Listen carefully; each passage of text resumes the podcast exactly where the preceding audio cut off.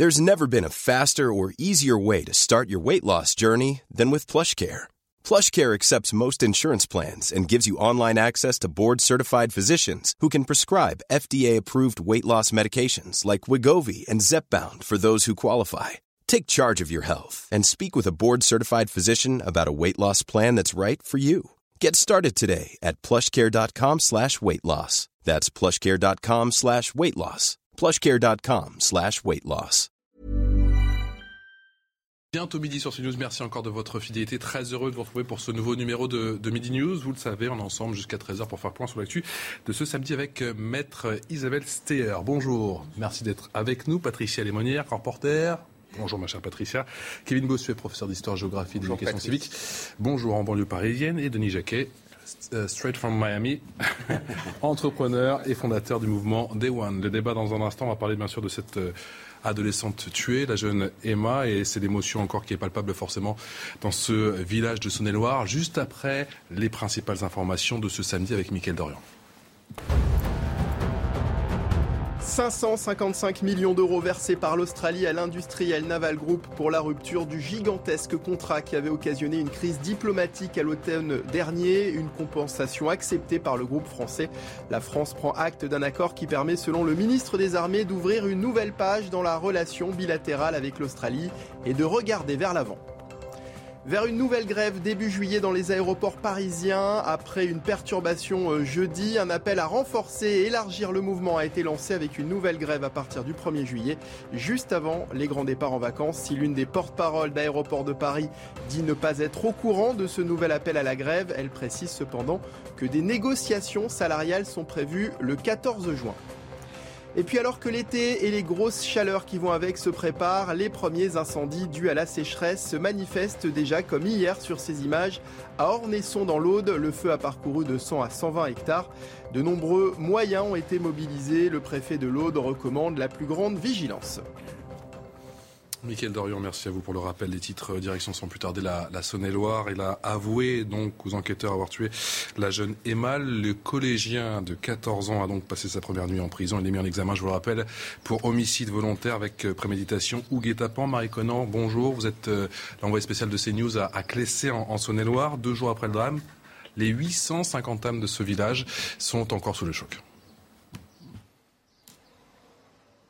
Oui, tout à fait. L'émotion est encore très vive dans ce village de moins de 900 habitants. Euh, vous le disiez, tout le monde se connaît ici, tout le monde connaissait euh, Emma. Nous avons pu euh, discuter avec l'épicière du village, cette épicerie juste derrière moi dans laquelle Emma avait l'habitude d'acheter ses bonbons régulièrement. C'était toujours un plaisir de la croiser. L'épicière nous a avoué que ce serait très compliqué pour elle de faire son deuil car elle faisait pratiquement partie de la famille. L'émotion était très vive. Elle a même versé quelques larmes. Nous avons également euh, croisé un jeune homme, un adolescent qui faisait partie de son établissement. Il nous a décrit une jeune fille euh, sans histoire, exemplaire. Je vous, écoute, je vous propose pardon, de, de l'écouter.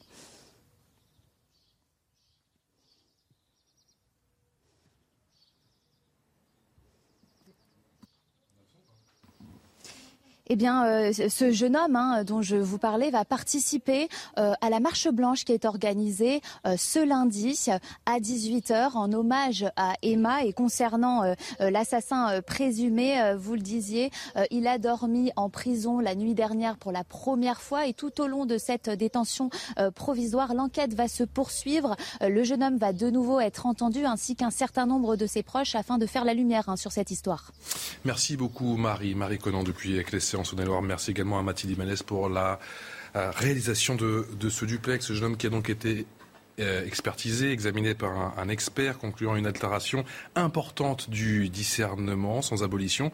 Et ça rend forcément accessible à ce stade à une sanction pénale, mais ce ne serait plus 20 ans, mais mettre plutôt 10 ans ce sera au, à la Cour d'assises des mineurs de décider ce qu'il en est, ouais. en fonction notamment de la suite, puisque là on commence, il a eu une, une, une expertise en garde à vue, donc euh, on est toujours sidéré dans le cadre de la garde à vue par tout ce qui se passe, par cet environnement. Il va y avoir d'autres expertises euh, psychiatriques. Donc ça pourrait euh, évoluer. Ça pourrait évoluer. Et puis surtout, quelles étaient ses relations avec ses petites copines, avec, avec ses parents Est-ce qu'il a été témoin de violence conjugale On pense tout de suite à ça. Hein. Ouais. Est-ce que son père était violent avec sa mère? Quelles étaient ses précédentes relations avec cette jeune fille Est-ce qu'ils étaient en situation de rupture ou pas euh, quel était leur lien. elle, a, elle a un carnet intime, donc il a été saisi. Elle, elle a certainement des copines qui peuvent peut-être transmettre ce qu'il en était. Donc des deux côtés, on, se pose vraiment des questions sur, sur leur histoire, d'abord personnelle et puis leur histoire à deux, évidemment. Maître, est-ce que le... On est dans le cadre d'un féminicide ou est-ce qu'on est dans le cadre d'un problème psychiatre qui, Alors justement, est-ce que le modus operandi vous interpelle effectivement Parce qu'on a retrouvé l'arme dans le coup de de cette, euh, mm. cette adolescente. Euh, il n'a pas utilisé de gants, donc il y avait euh, ses empreintes digitales dessus. Le corps gisait en, plein, en pleine rue. et puis, il est allé comme si de rien n'était le lendemain à l'école. Mm.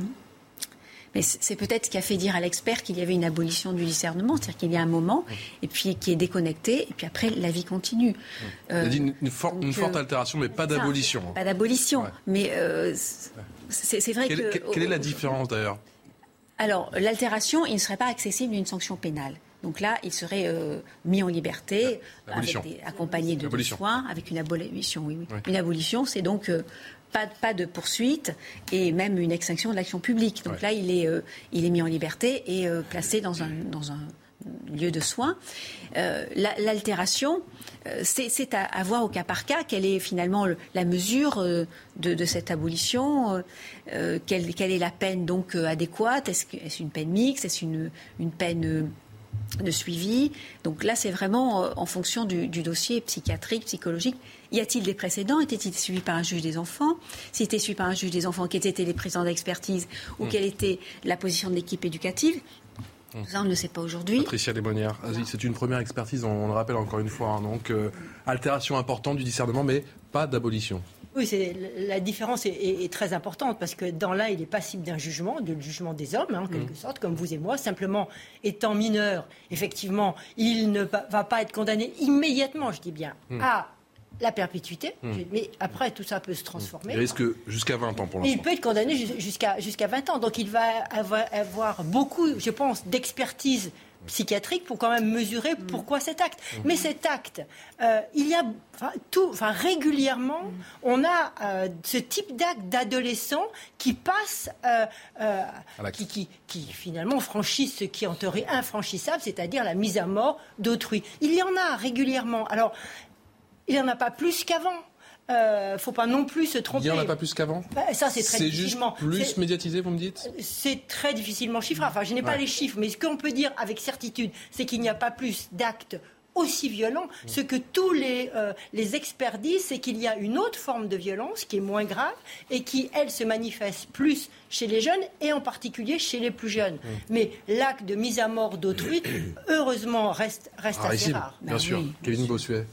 Non, il y a quand même une montée de l'hyperviolence des plus jeunes dans notre société. Mais qui ne va pas jusqu'à la mise à mort, faut pas non, non mais une violence, une délinquance, mais c'est une violence. Là, il y a eu passage à l'acte. Là, il y a eu passage à l'acte, mais c'est quand même moi, en tant qu'enseignant, euh, je le vois. Enfin, une, augmentation de la violence chez les adolescents qui font de plus, qui ont de plus en plus de mal à faire la différence entre le bien et le mal. C'est quelque chose que l'on arrive à, mesurer en cours ou on tend l'oreille euh, dans la cour de récréation, comme, comme, concrètement, comment on fait ben, pour évaluer ça? Comment on fait pour régler ça? Non, pour évaluer ça. Ah, pour en tant que mais, bah, bah, parce que c'est le vous constat. Vous, vous, interrogez n'importe quels enseignants, notamment ceux qui enseignent depuis 20 ou 30 ans, ils vous diront en effet qu'il y a une augmentation de cette hyperviolence. C'est-à-dire que les plus jeunes n'arrivent plus finalement à, euh, aller au-delà de leur propre frustration dès qu'on leur dit non. C'est quelque chose qui est inacceptable. Voilà, donc ils sont prêts à, à, taper. Cette génération où euh, vous me dites que ce, on parle souvent des, des jeux on parle souvent des réseaux sociaux. Il y a une violence Mais il y a une non, il y a, deux facteurs, je crois. Premier, un, il y a une facteur au niveau euh, un facteur éducationnel parce que évidemment, je trouve qu'il y a une parfois une démission parentale, une éducation qui n'est pas forcément faite, des parents qui n'apprennent plus à leurs enfants quel est le bien, quel est le mal, et des gamins qui manquent considérablement de discernement, qui ont une perte de repères moraux. Et il y a aussi l'invasion dans la vie de ces adolescents du numérique, des réseaux sociaux, avec de plus en plus un sentiment de se créer une autre identité à travers les réseaux sociaux et dans cette autre identité d'avoir une forme de surpuissance qui les déconnecte finalement de la réalité. Et c'est vrai que, par exemple, moi, en tant qu'enseignant, je vois la violence avec laquelle certains élèves s'affrontent sur les réseaux sociaux. Et quand on les interroge en dehors des réseaux sociaux, ils n'ont même pas conscience de ça. Parce que pour eux, c'est un monde parfaitement virtuel. Et la chose qui est la plus éloquente pour moi, c'est la pornographie. Parce que ces gamins sont tous les jours, en effet, devant des images excessivement dégradantes, par exemple, des femmes, et ne voient le rapport sexuel qu'en termes de domination, des hommes par rapport, et, par rapport aux femmes. Mais c'est dramatique parce qu'ils essayent de reproduire ce qu'ils voient dans les vidéos euh, dans la réalité. Et c'est pas une bonne éducation. Et je pense qu'on va beaucoup, en effet, souffrir de, de, cette émergence des, des, des, réseaux sociaux, de cette émergence des, images violentes que nous, enseignants, on n'arrive pas à contrecarrer. Denis Jacquet, vous qui euh, vivez à, Miami, en, Floride, on en parle, euh, j'imagine, assez régulièrement de l'autre côté de l'Atlantique, de la puissance des réseaux sociaux et de leur effet notamment sur cette ben, jeunesse qui est de plus en plus violente. Il y a quelques années, il y avait un il y avait eu des suicides à répétition dans la même entreprise. Alors, je ne sais plus laquelle c'était, mais c'est pas la peine de la de, de, de, l'ostraciser parce qu'à chaque fois tout le monde dit ah oui c'est parce qu'elle est ici ou là-bas? des tortionnaires en France? ah oui, je me souviens. Et donc quand je vois, il y avait un il y avait un, un, un, des grands psychiatres qui était sur le plateau qui disait voilà à un moment donné une personne se suicide dans une entreprise, statistiquement, il y a des gens qui ont des pulsions, et à partir du moment où ils l'ont vu une fois, ça rentre dans ce qu'ils appellent le champ du possible. Bon. Et donc, dans les enfants aujourd'hui, le champ du possible est devenu un champ différent. Et on l'a vu avec la tuerie euh, au Texas, euh, c'était un gamin. Une semaine plus tard, je ne sais pas si vous avez vu ces images en France, mais c'est un gamin qui est pris dans une épicerie, il arrive, alors même pas baïonné, etc. Il a le... Sur des Afro-Américains, on a vu. Là, et là, c'est un, jeune petit blanc qui est arrivé, il a 12 ans, euh, la semaine dernière, qui, qui braque une, l'équivalent d'une épicière. En direct sur Twitch En direct, etc. Bon qui prévient avant. Donc, c'est-à-dire qu'ils ont un espèce de nouveau champ du possible où la frontière, effectivement, est très floue entre ce qu'on devrait faire, le jeu, euh, ce qu'ils voient faire et qui est viralisé, alimenté par les réseaux sociaux. Et donc, leur champ du possible à eux a été complètement transformé par rapport au nôtre. Ce genre de violence, de possession d'armes, pour eux, dans leur, dans, quand on était petit, c'était l'imaginaire pour les adultes. C'était pas possible que ce soit pour nous. Et tout à coup, pour eux, c'est tout à fait normal. C'est vrai pour la sexualité, c'est vrai pour le. Et tout à coup, pour eux, c'est possible. Ça fait partie des choses. Et du coup, comme ça se transmet, et que statistiquement, bah, il y, a y, a une proportion de gamins qui sont désaxés, mal éduqués. Enfin, après, on mhm. peut trouver tous les, les, trucs du monde. Bah, ils mhm. passent à l'acte. Et moi, je l'ai fait aussi. Et quand vous voyez ce gamin à l'épicerie la semaine dernière, je voyais à la, à la télé américaine il tire dans le plafond parce qu'elle veut pas lui donner la caisse assez vite. Après, il truc, il enlève son arme. En fait, tu te dis, c'est quoi, toi? Donc maintenant, on est à la merci de ces gamins qui disent, bah, tiens, j'ai trouvé une arme, je vais aller dévaliser un truc, et c'est normal. J'ai on n'a pas besoin d'une arme automatique, là, en l'occurrence. Donc c'est ce nouveau champ du possible qui est Ce jeune avait un, avait un couteau, il s'est entraîné dans l'optique, justement, d'aller tuer la petite relation. On n'est pas dans une relation avec un tiers, on est dans une relation avec la petite amie. Et, là, la symbolique de l'histoire amoureuse, d'abord pour la petite qui a, 13 ans et demi, elle est toujours la même. C'est-à-dire, c'est toujours la belle au bois dormant, on est resté là. Et pour les, les très jeunes garçons, euh, est-ce qu'elle en est toujours la même ou pas Mais en tous les cas, c'était la relation amoureuse. Mm. Et là, on n'est pas dans le cadre d'une tierce personne ou d'un endroit où on mm. viendrait ou de, des réseaux sociaux. Donc, on est vraiment dans la relation d'affect. Et, c'est ça qui est très différent de, tout ce qu'on vient de dire, avec laquelle, évidemment, je suis d'accord. Mm. Mais, mais c'est dans ce lien-là qu'il va falloir chercher, à mon avis, le, la raison de ce passage à l'acte, le mobile, voilà, et amoureux, qui sont, euh, voilà.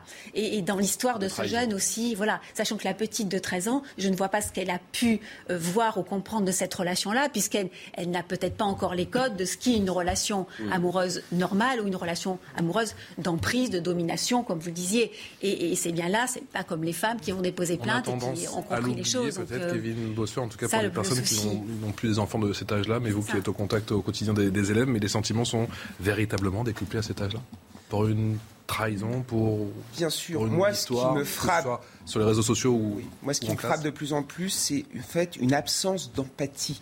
On a affaire à une génération j'ai droit finalement. C'est à partir du moment où, dans la satisfaction d'un désir ou d'un besoin, à partir du moment où il y a un obstacle, on fait tout pour l'éliminer. Et si cet obstacle finalement c'est un être humain, c'est pas grave. On l'insulte, on se bagarre, on le met de côté, mais c'est quelque chose d'assez effrayant. D'ailleurs, il y a un pédopsychiatre qui s'appelle Maurice Berger qui a très bien montré ça notamment chez, chez, les, chez les adolescents, puisque lui, il a travaillé notamment chez les adolescents délinquants. Il racontait que pour eux, éliminer une personne, final pour certains délinquants, éliminer une personne, ça ne posait aucun problème. Il racontait le cas euh, d'un adolescent à qui il a demandé pourquoi tu n'as pas tué ta victime? Ce, dernier lui a répondu tout simplement parce que j'ai un ami qui m'a tiré par la capuche et je n'ai pas pu le faire. Il a dit ça de manière tout à fait froide. C'est quand même assez inquiétant de voir cette absence d'empathie dans une société de plus en, de plus, en plus individualiste où finalement il n'y a que le moi qui compte et le reste, ben, ça n'a aucun aucune importance. Patricia.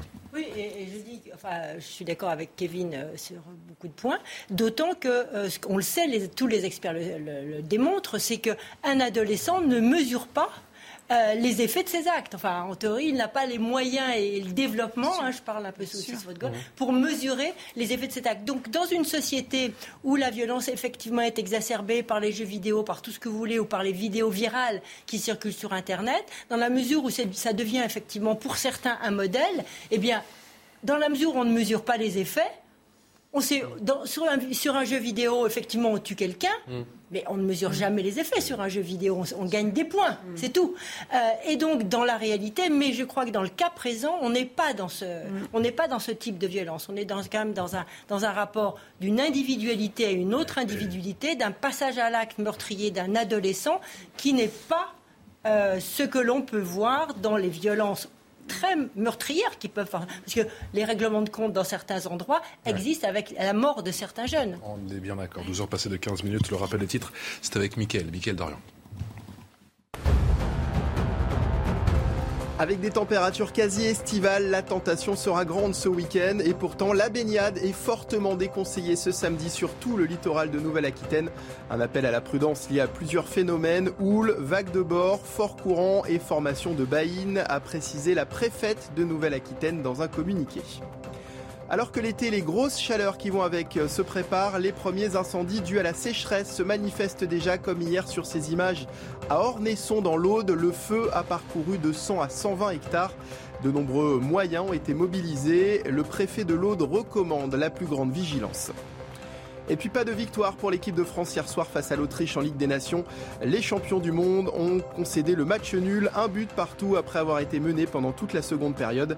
C'est Kylian Mbappé rentré en fin de rencontre qui a ramené les Bleus à égalité. L'équipe de France tenante du titre pointe à la dernière place à 4 points du Danemark, leader du groupe. De 22 ans, Mickaël Dorian pour le rappel des titres. Après trois jours de réquisition au procès des attentats du, 13 novembre, le parquet national antiterroriste a donc demandé la réclusion criminelle, la perpétuité incompressible pour Salah Abdeslam. Des peines de moins 50 de prison ont été requises à l'encontre des 19 autres accusés. On en parle dans un instant avec... Euh, avec Patricia Correa, qui est la mère d'une victime du Bataclan, juste après le, rappel des, des faits avec Quentin Gribel. À la sortie de la salle d'audience, les avocats des victimes des attentats du 13 novembre sont soulagés. Le parquet national antiterroriste a requis la prison à perpétuité incompressible à l'encontre de Salah Abdeslam. Ce sont des peines qui sont complètement adaptées à la gravité des actes et au fait que c'est vraiment la nation qui a été attaquée et le, massacre qui a été fait et la souffrance euh, qui en résulte au niveau des victimes.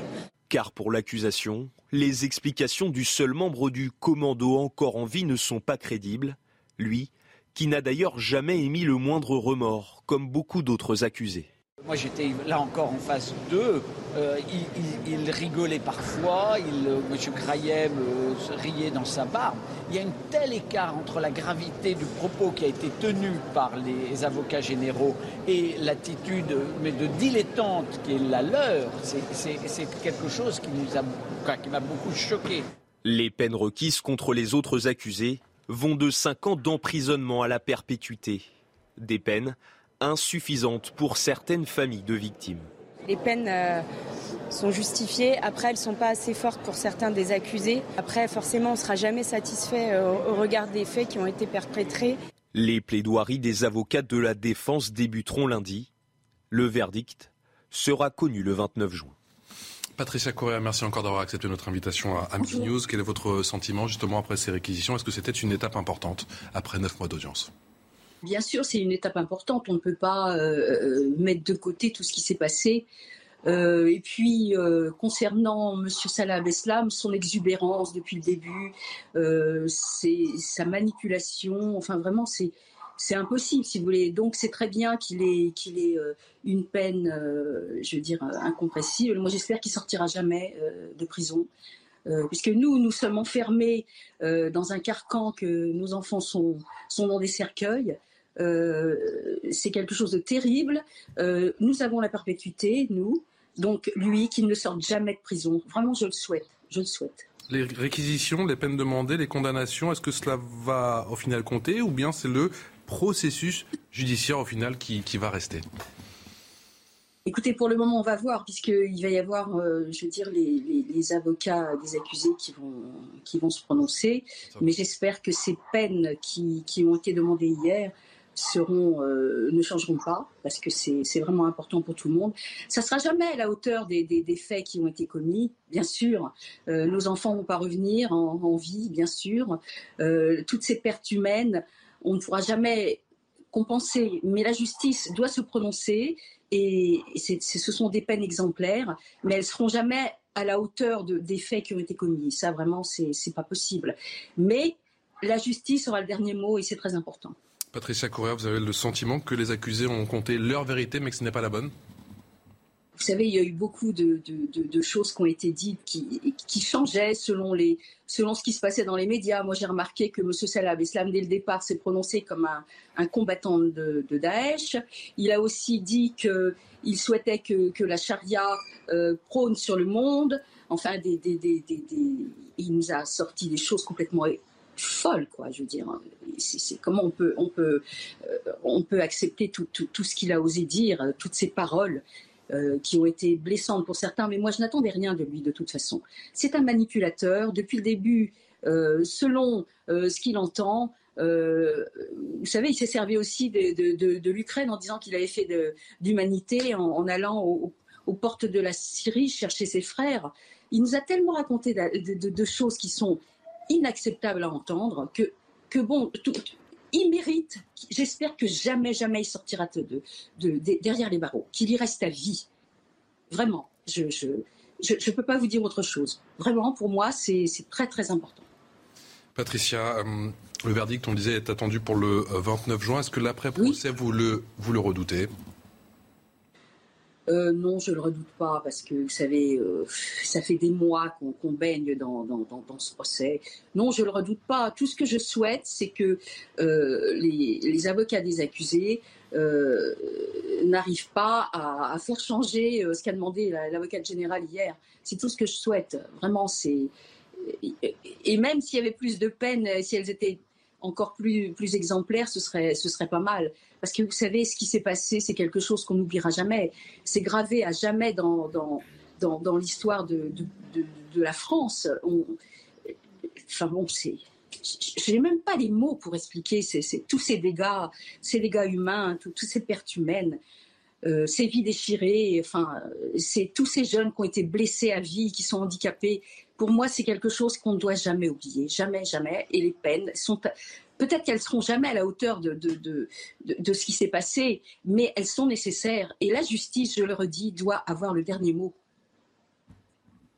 Patricia, il y a eu des moments, vous le disiez, euh, très délicats, des, des récits bien évidemment, aussi des enregistrements, on, on y pense forcément. Est-ce que cela a ravivé des, des douleurs ou ça vous a mis un peu plus sur le chemin de la résilience? Non, la résilience, c'est un mot que ne fait pas partie de mon vocabulaire. Et puis aussi, quand j'entends vous n'aurez pas ma haine, eh bien écoutez, moi je ne sais pas comment font les gens. Euh, je, je, moi, pas un esprit de vengeance, euh, mais euh, vous dire que je n'aurais pas de haine, ça serait salir la mémoire de ma fille. Donc, c'est pas possible. Je, je, sais pas. Chaque cas est différent, chaque personne a un ressenti différent. En ce qui me concerne, euh, euh, je suis habitée par une souffrance qui m'accompagnera jusqu'à mon dernier souffle et, je ne peux pas dire vous n'aurez pas ma haine, c'est pas possible. et je l'entends, mais qu'est-ce que vous voulez? Chacun est libre de, dire ce qu'il ressent. En tout cas, c'est pas mon cas. Merci beaucoup, Patricia. Patricia Correa, merci pour vos mots. Merci pour votre émotion. On pense euh, bien fort à vous et bien sûr à toutes les familles de, de victimes. Merci d'avoir réagi en direct sur CNews dans Midi News rapidement. Oui, ben moi, Patrick, je vous remercie de donner la parole aux familles des victimes, parce que c'est vrai qu'on parle toujours des auteurs des attentats, mais on oublie qu'il y a des victimes. Qui connaît le nom au moins d'une de ces victimes? Personne. En fait, et de manière générale, moi, j'aimerais aussi qu'on fasse un bilan. Comment ces attentats ont pu se produire? Je veux dire, il y a eu une faillite des renseignements belges, il y a une faillite des renseignements français. Comment des gens qui, au départ, étaient dans la petite délinquance ont pu progressivement sombrer dans l'islam radical jusqu'à devenir des terroristes, ce sont des questions auxquelles finalement on n'a pas de réponse. Et de manière générale, qu'est-ce qu'on fait aujourd'hui pour lutter contre l'islam, l'islam radical dans notre société, l'entrisme islamiste au sein de l'école de la République, au sein des clubs de sport, au sein des services publics, parce que c'est un défi qui nous attend. Moi, en tant qu'enseignant, je vois progresser cet islam radical. Sur le bas du spectre, j'ai l'impression qu'on n'est pas forcément à la hauteur. On a fait beaucoup de progrès, mais peut-être qu'on n'a pas les moyens, tout simplement, pour monitorer tout ce qui se passe en bas du spectre. Je pense que ce procès montre une chose, c'est qu'effectivement, il y a un projet euh, d'abolir ou d'anéantir euh, la République et les démocraties. Ça, c'est un projet euh, politique. Et dans l'islam radical, il y a, enfin l'islam radical, c'est presque, il y a cette idée d'anéantir euh, nos, nos, États, la liberté comme on l'entend, la justice comme on, l'entend. Alors là, il va avoir un jugement et le verdict va être effectivement très important parce que ça va être la loi qui va être rendue. Mais je crois qu'au-delà de ce verdict, il y a effectivement ce, ce projet politique qu'il ne faut pas oublier, qui est toujours en marche. On voit qu'au levant euh, des cellules se reconstituent, Daesh, euh, qu'on appelle comme ça, est en train de renaître mmh. Mmh. et et il ne faut pas croire, la menace n'est pas terminée. Les services de renseignement français, effectivement, travaillent d'arrache-pied. Ils estiment toujours qu'on est dans un état de menace. Mhm. Et, mais au-delà de cette traque euh, des, actifs, j'ai envie de dire, eh bien, comme était Abdeslam, il y a aussi la traque des, petites mains ou, des gens qui se font gangréner, en quelque sorte, le cerveau par une idéologie qui est une idéologie totalement séparatiste et d'anéantissement de la démocratie. Sûr. j'ai une petite anecdote personnelle. Dans, après cette émission, je vais voir ma maman. C'est pas l'information majeure de la journée. On l'embrasse. Mais je vais là, et je l'embrasse. Et euh, je vais la voir dans une petite ville rurale de, de Basse-Normandie. On parle pas de banlieue parisienne. moins de 20 000 habitants, où je suis né. Bon. Euh, là où habite ma mère, dans sa rue, avant il y avait un entrepôt à chaussures d'un grossiste qui a été là. Quand il a vendu, c'est une amicale, une amicale franco-marocaine qui s'est installée. Mère socialiste, comme d'habitude, qui a fermé les yeux en disant votez pour moi, vous faites ce que vous voulez. Aujourd'hui, dans la rue, quand je vais voir ma maman, le week-end, les petites gamines de 12 ans arrivent pour prendre des cours à l'école coranique, parce que c'est pas une amicale franco-marocaine, c'est une école coranique. Elle est surveillée par les renseignements généraux qui l'ont sous son radar depuis des années, qui demandent des renseignements à tous les voisins du quartier. Et quand j'irai là-bas tout à l'heure, j'ai deux chances sur trois de tomber sur une vingtaine de gamines de 12 ans voilées. Donc moi je dis qu'aujourd'hui, dans ce box, il y a un accusé, mais il n'y a pas tous les accusés. Et que tous les accusés du système politique ont fermé les yeux pendant 30 ans sur ce problème en échange de votes et en laissant cette islamisation se développer devraient aussi être dans le box des accusés. Et cette dame dont on ressent l'émotion, moi je ressens l'émission avec elle parce qu'elle devrait s'assurer qu'il y a Abstella et aussi une bonne partie de nos politiques qui devraient être dans le box des accusés. Le verdict ne guérira pas les blessures, mais il l'assurera le dernier mot à la justice. Voilà ce qu'a dit l'avocate générale hier? Une courte pause, on se retrouve dans un instant. A tout de suite. 12 heures passées de 31 minutes, on me dit qu'on est extrêmement en retard. Le rappel des titres, Mickaël Dorian. Ursula von der Leyen en visite à Kiev. La présidente de la Commission européenne est arrivée dans la capitale ukrainienne ce matin pour une nouvelle visite consacrée à la reconstruction du pays et à une éventuelle intégration de l'Ukraine dans l'Union européenne. Après le chaos lors de la finale de la Ligue des Champions au Stade de France, les images de vidéosurveillance prises par la RATP ont été effacées, mais pas celles de la SNCF. Sans réquisition judiciaire, les vidéos sont automatiquement effacées au bout de 72 heures, a expliqué un porte-parole de la RATP.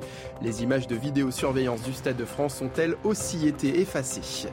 Et puis ce week-end sur les antennes de Canal+, se disputeront les barrages du top 14. Les champions en titre toulousains accueillent La Rochelle. Les Rouges et Noirs ont pris l'habitude de malmener les Maritimes ces dernières années, mais pour ce barrage, la confiance pourrait avoir changé de camp. Rendez-vous donc ce soir 21h05 sur Canal+. Mickaël Dorian pour le rappel des titres. Bagarre, bagarre trafic, squatter, vol à l'arraché. Le quotidien du Champ de Mars se transforme en ce moment en champ de ruine, une sorte de cours des miracles devenu le terrain de jeu de bon nombre de mineurs isolés au pied de la Tour Eiffel. Alexis Vallet. Dans la seule nuit du jeudi au vendredi, dans le secteur du Trocadéro à Paris, les forces de l'ordre ont fait état de plusieurs vols et agressions par des mineurs non accompagnés. 23 heures, une patrouille voit deux jeunes isolés voler avec violence une chaîne au cou d'une touriste. Les deux assaillants sont interpellés. Dans l'heure, un homme se présente au poste avec une plaie à l'arrière de la tête et au bras. Victime d'un vol de sacoche, il a tenté de résister et s'est fait agresser avec des tessons de bouteille. Deux touristes asiatiques se présentent ensuite au poste pour un vol à l'arraché de smartphones. Face à la recrudescence des faits, une opération de sécurisation est mise en place. En contrôlant neuf mineurs non accompagnés, les policiers trouvent un smartphone sur l'un des adolescents qui est incapable d'indiquer d'où il provient. Ce dernier est interpellé. 2h30, une femme se fait voler sa chaîne de coups par cinq individus. Une personne est interpellée. 3 heures, deux hommes et deux femmes sont abordés par huit jeunes qui détournent leur attention et volent une triple chaîne en or et un pendentif en or. Trois suspects sont interpellés et reconnus par les victimes. Au total, la police a procédé à 13 interpellations, 7 pour les faits cités, 6 lors de l'opération de sécurisation de 22h30 à 3h du matin, dont 5 pour vol avec violence. Voilà, Trocadéro Champ de Mars, on a l'impression que la carte postale en a pris un sacré coup, Kevin Bossuet, ce sentiment de dégradation et que rien ne change, qu'on laisse faire. oui, un sentiment de dégradation qui est en effet euh, effarant. Moi qui ai l'habitude de prendre les transports en commun, par exemple, la ligne 7, le tramway T3B, la ligne 13, je me rends compte que ça se dégrade considérablement avec des faits de violence qui sont en augmentation euh, grandissante et surtout un sentiment d'insécurité qui touche aujourd'hui tout le monde. Et imaginez l'image que l'on donne à l'étranger des touristes qui ont une image de Paris, le Paris romantique, le Paris euh, de, de Notre-Dame de Paris et qui, dès qu'ils arrivent ici, voient évidemment la saleté de nos rues, voient la délinquance de plus en plus importante et surtout qui ne se sentent pas en sécurité et qui ne veulent plus revenir. Enfin, Anne Hidalgo vous regarde. Hein. Ah ben, je la salue avec plaisir. Elle a Pour moi, c'est notre drame de Paris, cette femme. Elle a détruit la capitale. C'est juste horrible. Le petit mot à la fin. Avec effectivement tous ces touristes, euh, maître euh, Kevin Bossuet le disait, c'est qui donne peut-être des chiffres sous-estimés, car les touristes ne connaissent pas toujours eh bien, euh, les moyens tout simplement d'aller porter plainte, on les comprend, ils viennent de se faire euh, détrousser, dérober et aller à la police. C'est un, un parcours du combattant, maître. Oui, c'est un parcours du combattant. Mais ce qu'il faut savoir aussi, c'est qu'on a des mineurs qui arrivent aussi par des circuits, par des réseaux, ils n'arrivent pas tout seuls et que c'est vraiment au-dessus qu'il faut aller regarder ce qui se passe, puisque ces mineurs-là, ils devraient quand même être pris en charge par l'aide sociale à l'enfance, être placés dans des lieux pour être suivis et ne pas être dans la rue, effectivement, euh, seuls, sans suivi, euh, sans connaître d'ailleurs ni leur identité, ni leur nationalité. à de nombreuses reprises la sonnette d'alarme, on a l'impression que rien ne change. Patricia Oui, rien ne change parce que je pense que notre système euh, de protection auquel vous faites allusion n'est pas du tout adapté. On prend les jeunes dans la rue, on les met dans un foyer, ils ressortent. Ils s'en vont, ils s'échappent. Mmh. Donc il y a quelque chose dans notre système de protection qui ne va pas, puisqu'effectivement, tous les jeunes pris mmh. bien, une grande partie se retrouve après dans la rue. Et vous avez raison quand vous dites qu'il faut taper plus haut, parce que la plupart de ces jeunes, selon les enquêtes, hein, je ne suis pas spécialiste euh, ni policier, mais la plupart de ces jeunes, en fait, volent, mais après, pour que ça soit recyclé par des réseaux. Donc il y a ces jeunes qui sont pris en main à leur arrivée euh, le phénomène remonte à 4 ans, à 4-5 ans pour les jeunes mineurs. Ce phénomène, donc, ces jeunes sont pris en main, plus ou moins après on leur, euh, donne tout ce qu'il faut pour se sentir à l'aise, donc drogue et, autres, après vol, et après tout ça est recyclé par des réseaux. Donc il faut effectivement taper plus haut pour faire en sorte que ces réseaux euh, ne fonctionnent plus. Mais là, justement, on ne peut pas taper partout, si vous voulez. C'est ça le problème. et avant la France, c'était la Belgique, c'était l'Allemagne, c'était la Suède et l'Espagne. Donc la France n'est pas la seule. Comment stopper cette euh, spirale? Denis Jacquet bah, avec ces phénomènes qui sont, somme toute, assez récents. Ouais. je disais 13 interpellations. Ce qui serait intéressant, c'est de savoir combien ont été relâchés dans les 24 heures qui suivent. C'est-à-dire qu'en gros, le lendemain, ils sont déjà dans le, le lendemain ou le surlendemain, c'est toujours un peu les mêmes. Et à, New York, le, maire, qui était une calamité pour les, ces deux derniers mandats, a dépénalisé tout ce qui est en dessous de 1000 dollars. Résultat, à New York maintenant, vous faites détrousser de votre smartphone, etc., parce que tout est sous la limite des 1000 dollars. Donc je veux dire, malheureusement, on n'a pas le choix. Il faut pénaliser parce que avant, bah, c'était, vous étiez à la Tour Eiffel, vous étiez touriste, vous étiez, il y avait un pickpocket. Alors au moins, c'était pas violent, vous le piquez, mais ça a toujours existé. C'était ces gangs de Roumains, des gangs qu'on connaît tous, etc. Mais maintenant, ils sont passés à l'étape supérieure. Et comme il y a une forme de dépénalisation et qu'ils savent que les flics, de toute façon, vont laisser tomber, puisque Bon, ils interpellent un peu parce qu'il y a quand même les news et qu'il faut, ça fait un peu pression. Mais de toute façon, ils les relâchent. Ils nous disent, mais on est obligé de les relâcher. Qu'est-ce que vous voulez qu'on bah, fasse Ils sont étrangers. Donc, et ils, sont, étrangers. Ils sont mineurs étrangers. ils sont en dehors de tout circuit parce que vont, la plupart vont pas à l'école. On peut même pas les repérer. Ils sont, ils sont presque en élevage, j'allais dire quelque mm. part. Ils sont parqués dans des endroits qu'on connaît bien. Et c'est vrai que quand on voit tous ces discours sur oui, il faut accepter la, France terre d'accueil de l'immigration. En fait, le problème, c'est qu'on les laisse et c'est une large partie d'entre eux finissent dans ces circuits-là et ils peuvent pas en sortir parce qu'ils sont mineurs et que de toute façon, on leur laisse pas le choix. Les adultes leur laissent pas le choix. On les laisse, juste une petite euh, incise, on, les laisse, mais aussi ils sont dans un état catastrophique de déshérence. C'est-à-dire, c'est pas pour les excuser. Non, non, non mais, j'ai écouté certains témoignages et dire, euh, certains disaient, ah là là, euh, on nous a menti quoi. J'en veux à certains de mes cousins qui m'ont dit que c'était un Eldorado. Dans un état catastrophique, aussi bien physique que moral. et je, n'excuse pas la violence dont ils sont les, auteurs, mais je dis aussi qu'il y a, on a tout notre système à, revoir. Il y a une urgence. Moi, moi, ce qui me marque le plus, c'est la banalisation de cette violence et le fait finalement que les gens acceptent de se faire détrousser. Moi, j'ai des amis qui se sont fait voler leur portable, qui ne vont même pas porter plainte parce qu'ils savent très bien que ça ne sert à rien. Moi, j'ai un, ami, j'ai un ami qui s'est fait voler son ordinateur dans un café. Il a été porté plainte. Les policiers lui ont demandé d'aller voir le gérant du café pour se procurer lui-même les images, alors que c'est évidemment illégal. Voilà, on en est là. On paye des impôts. On a l'impression que la police ne fait pas son travail, que la justice ne fait pas son travail. Et de plus en plus, on se détourne de l'État. Et vous savez, aujourd'hui, quand on fait des études en France, on n'a qu'une envie, c'est de partir de ce pays pour s'épanouir à l'heure. Ailleurs, voilà ce qui est devenu ce pays. On est encore, encore, alors là, je m'inscris. Je vais, moi qui ai beaucoup voyagé, je peux vous dire que la France, il faut arrêter de faire du French bashing. On est quand même un super pays. Mm. Je, pour aller moins en moins quand même. Hein. Pour, apporter un peu d'eau à votre moulin, je connais aussi des personnes qui euh, se sont fait euh, voler. Et il y avait aussi ce sentiment on va à la police. Ils y sont allés une fois, ça leur a pris un petit peu plus d'une demi-journée. Je peux vous assurer que la prochaine fois, je touche du bois pour qu'ils ne se fassent pas encore une fois euh, agresser, mais qu'ils n'y retourneront pas parce que les policiers, clairement, leur ont dit OK, vous avez dit de déposer plainte, mais euh, concrètement, ça, ne va rien changer. Le risque, c'est les milices privées. Regardez euh, autour du Trocadéro, ah, les gens commencent à parler, les, commerçants, de bah s'organiser eux-mêmes pour faire des rondes. Voilà. C'est-à-dire qu'ils ont tellement alerté, et c'est vrai que le risque, maître, c'est peut-être que on arrive à un point où certains riverains en viennent à se faire justice eux-mêmes. Ah oui, c'est effectivement vrai, puisque on n'a pas de lien finalement entre la justice des mineurs et ce qu'on disait tout à l'heure, hein, l'inaccessibilité à, la sanction, euh, et en dessous de 16 ans, effectivement, il n'y a pas de détention provisoire. Et, les réseaux d'ailleurs, puisque moi je fais partie de l'antenne des mineurs, les, réseaux savent très bien qu'en recrutant des mineurs de moins de 16 ans, ils ne peuvent pas être passés en détention.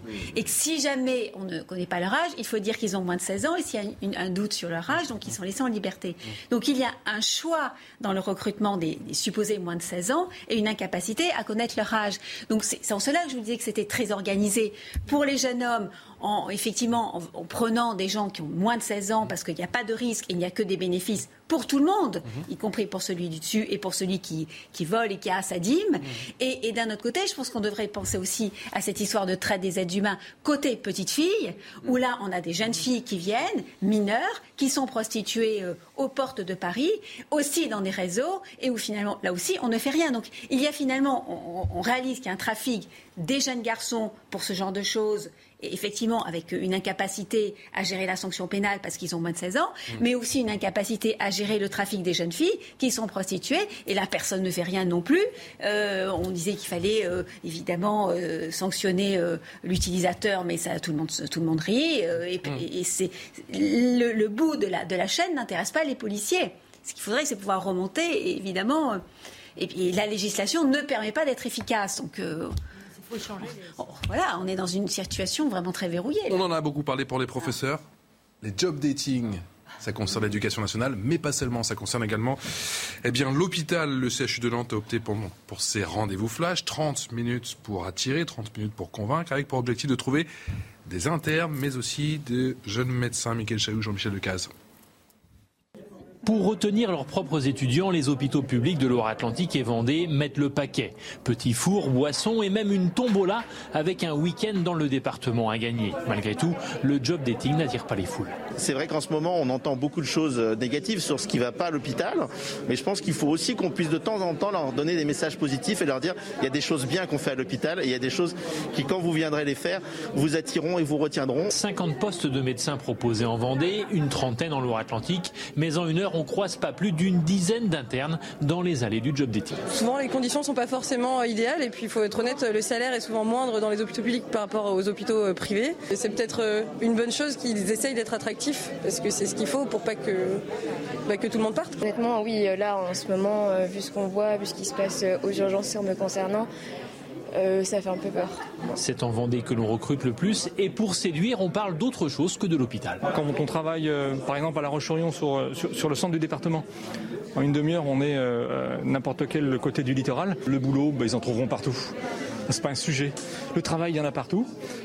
donc on essaie de trouver d'autres attraits. À Nantes, comme partout en France, les disciplines les plus en recherche de jeunes médecins sont les urgences, l'anesthésie et la radiologie. Kevin Bossuet vous dise, euh, vous dites, pardon, chouette, euh, voilà des établissements pragmatiques, ou vous dites, on en est là aujourd'hui? Ben, je me dis, on en est là aujourd'hui. Imaginez la catastrophe. non, mais on, non, mais on nous dit qu'on a les meilleurs services publics. Il y en a marre. il y en a marre, Patrice.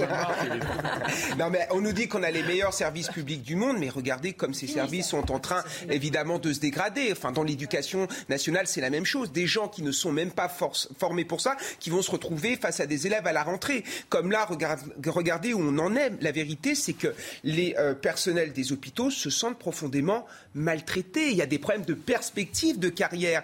Des soignants qui sentent finalement qu'avec le trop plein de travail, ils sont en train de maltraiter leurs propres patients. Vous prenez une infirmière qui commence son métier. Quelle est la perspective d'une infirmière? Au pire, elle va finir, enfin au mieux, elle va finir infirmière de bloc opératoire, infirmière anesthésiste, mais elle gagnera pas beaucoup plus par rapport en début de carrière. Il y a un vrai problème de perspective. Et surtout, moi j'en entends souvent qui disent il y a un problème de budget au sein de l'hôpital mais au niveau du financement de l'hôpital public, on est dans la moyenne de l'OCDE. Le, ce qui manque, c'est en fait, il y a trop d'administratifs. Un emploi sur trois dans l'hôpital public, c'est de l'administratif. Il y a un problème organisationnel et il faut aussi. encore vous faire des amis, vous. Il faut, il faut, aussi. Après la maire de Paris.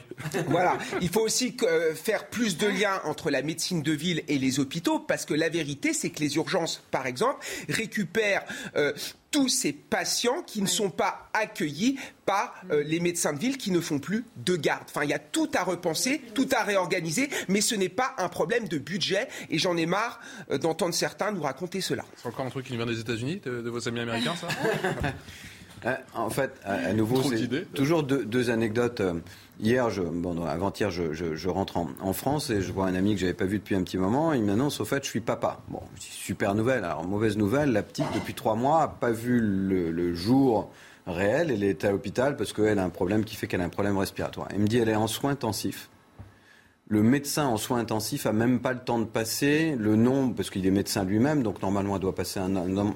Elle n'a pas le temps de passer. Il n'y a pas assez de personnel. Elle est en soins intensifs. Elle a trois mois. Elle est en difficulté respiratoire il n'y a même pas suffisamment, un équerre, hein, mm. pas suffisamment de, euh, qui est quand même le ah, l'hôpital l'hôpital pour, les, enfants, dont on se dit que si elle est là, enfin, il dit mais on l'a mis dans ce qui est considéré comme nous comme le meilleur, et elle ne passe pas, elle n'a pas le temps. Bon, et euh, deuxième anecdote, effectivement, alors vous me direz, il y a plein de défauts sur le système. Euh, euh, américain, quand vous n'êtes pas une bonne mutuelle, vous êtes bien content d'être en France. Mais néanmoins, des amis arrivent il y a quelques mois, elle et les médecins en France, dans un grand hôpital français bien connu parisien, et le banquier, elle ouvre un compte, dit euh, euh, Excusez-moi, vous êtes médecin? Il dit Oui. Il regarde son bulletin de salaire, il dit Mais ça, c'est le salaire d'une infirmière. Chez nous, vous êtes sûr que vous êtes médecin? Donc voilà. Alors, il y a plein de défauts dans le système. On ne les paye pas. Et pendant le Covid, où on les expliquait qu'on était dans un état de détresse, il fallait confiner tout le monde, on continuait à supprimer des lits d'hôpitaux. On le rappelle les titres et ensuite je vous redonne la parole. Nickel. Une marche blanche sera organisée lundi à Clessé pour rendre hommage à Emma, l'adolescente poignardée jeudi en Saône-et-Loire. La marche blanche euh, partira à 18h du Poney Club que fréquentait la jeune fille et s'élancera sur un parcours de 3 km. Vers une nouvelle grève début juillet dans les aéroports parisiens. Après les perturbations de jeudi, un appel à renforcer et élargir le mouvement a été lancé avec une nouvelle grève à partir du 1er juillet, juste avant les grands départs en vacances. Si l'une des porte-paroles d'aéroports de Paris dit ne pas être au courant, elle précise cependant que des négociations salariales sont prévues le 14 juin. Et puis l'Iran et le Venezuela signent un accord de coopération, un accord d'une durée de 20 ans qui montre la détermination des hauts responsables des deux pays à développer des relations bilatérales dans différents domaines, a précisé ce samedi le président iranien Ebrahim Raisi lors d'une visite dans le pays de son homologue vénézuélien Nicolas Maduro.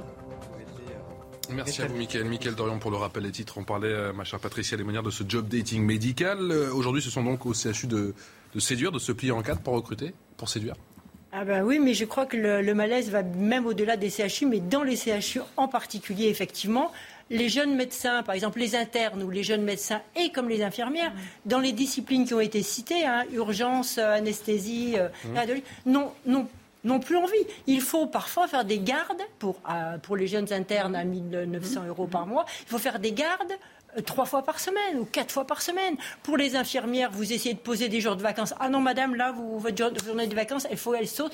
Vous êtes. Donc il y a deux choses. Il y a le salaire, qui est très en dessous de ce qui se pratique dans le privé. Mmh. Parce que pourquoi Où sont-ils passés, ceux qu'on a formés? Dans le privé. Dans le privé hein.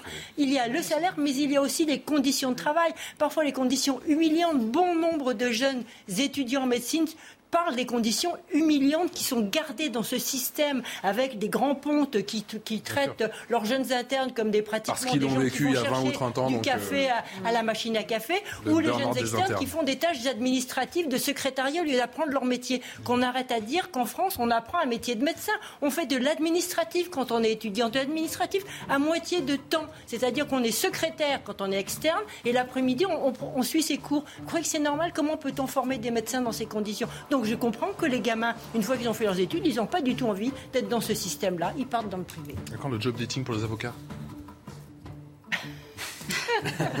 Il y en a, non? Je pense pas. On n'en est pas là. Quand même pas, maître. Quand même pas. La déontologie va peut-être euh, venir quand même verrouiller tout ça. Le job d'éthique juridique, on en parlera peut-être une prochaine fois. Merci beaucoup, maître, maître Isabelle Steyer, Patricia Lémonière, Kevin Bossuet, toujours, et Denis Jacquet. Bon retour la bise à votre maman Je reste un peu. Ah, vous restez un peu Ouais, ouais. Dans notre magnifique pays, ça nous fait bien plaisir. Passez une excellente journée. Tout de suite, les belles figures de l'histoire. À tout à l'heure.